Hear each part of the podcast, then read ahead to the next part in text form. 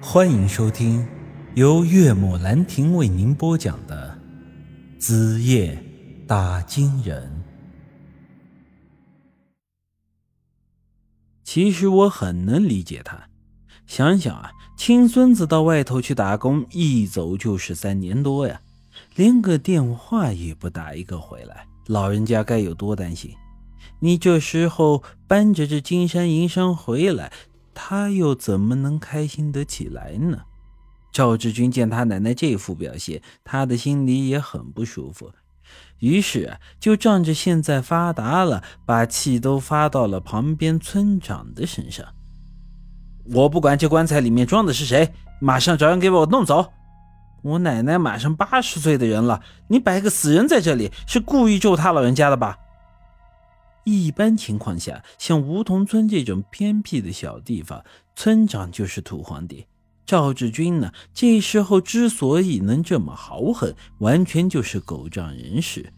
村长呢，一时间也显得是很无奈啊，撇着嘴说道：“本来是打算要尽快处理的，可可是这现在，现在咋了？难不成这死人喘口气要活过来是吧？”说着，便走到了这棺材旁边，看了看里头的东西。他的反应和我刚才简直是一模一样，直接就愣在了那里。这他妈是死人！这时候，那个文质彬彬的大老板也走到了棺材边看了看，他像是看明白了什么，神色变得很是凝重啊。诗画玉，玉生烟。这，我听他说出这六个字的时候，顿时明白这人是懂风水的。怎么说呢？过去的几年时间里，我一直通过研究打金人秘典学习风水，但由于这本书实在是深奥，所以呢，我又不得不看一些其他的书来比对参考。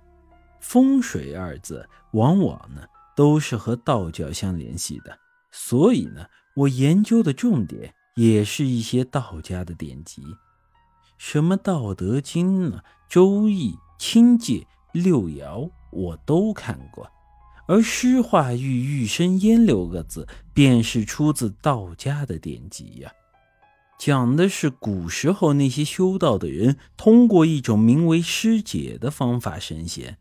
即人死之后，这尸体化解，精神超脱；而这尸化玉玉生烟，又属于是尸解升仙中较为高深的法子。人死之后啊，这尸体先化作玉石，玉石呢再化作紫烟，如此其灵魂便能达到这超脱的境界，飞升成仙啊。有的兄弟可能要说。你这整的也太玄乎了吧？怎么连修仙都搞出来了？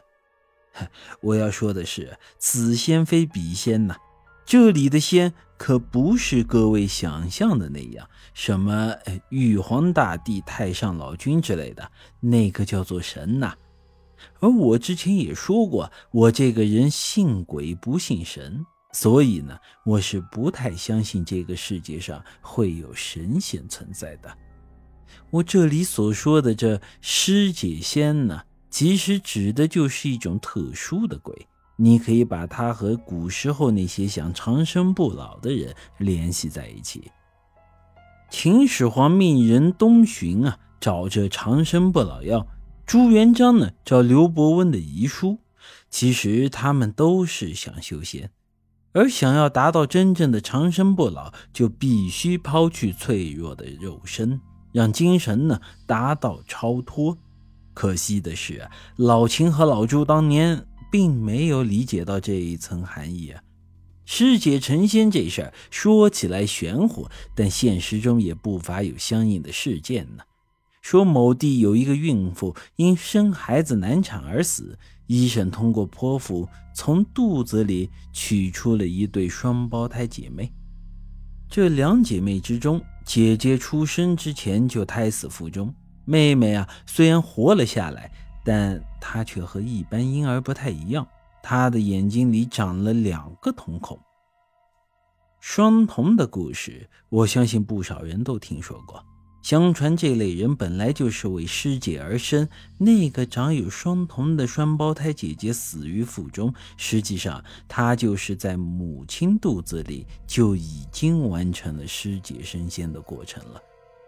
后来啊，这长着双瞳的妹妹以各种离奇的方式杀人，借以达到某种后天师姐的条件，最后啊，让自己被杀死。如此呢，他也得以飞升。所以啊，这师姐升仙可不是各位想象的那样是什么好事儿啊！这玩意儿在风水上算是下九流的东西，和养蛊养尸一样是歪门邪道。我听那老板说出这句话，一时间有些吃惊，便想过去和他聊上两句。可就在这时，那棺材里突然冒起了一阵紫烟。紧接着，里面的玉尸就消失了。我操啊！这还真的是师姐了。本集已经播讲完毕，欢迎您的继续收听。